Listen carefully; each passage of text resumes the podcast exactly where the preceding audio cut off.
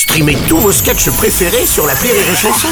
Des milliers de sketchs en streaming, sans limite, gratuitement, gratuitement sur les nombreuses radios digitales Rire et Chanson. L'analyse du chicandier sur Rire et Chanson. Salut mon petit poulet Tiens, goûte-moi ça, c'est un petit vin de messe. N'empêche, on a du bol, hein, que Jésus ait pris du pinard pour faire son sang.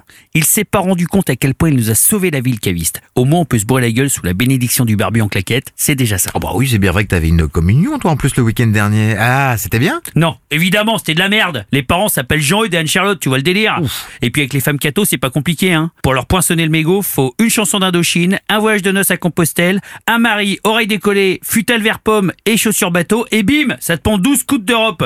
Alors penses-tu les baptêmes, les communions, les professions de foi, les confirmations, les fiançailles, les mariages Suffit que ce soit des cousins et ils te bourrent ton agenda jusqu'à 2045, les bâtards Bon, et vous avez bien mangé au mais moins non, dégueulasse Euh, Sache un truc, le cateau est radin, alors on a le droit à ce putain de pain surprise, tu sais, avec les sandwichs tout cirés, moitié congés, là, comme mes noix dans ta femme. Et derrière, le fameux combo de la cateau, salade de riz, cake aux olives. Oh, et puis toutes les Marie-Catherine derrière, elles avaient fait leur plus beau gâteau, tous plus imbouffables les uns que les autres.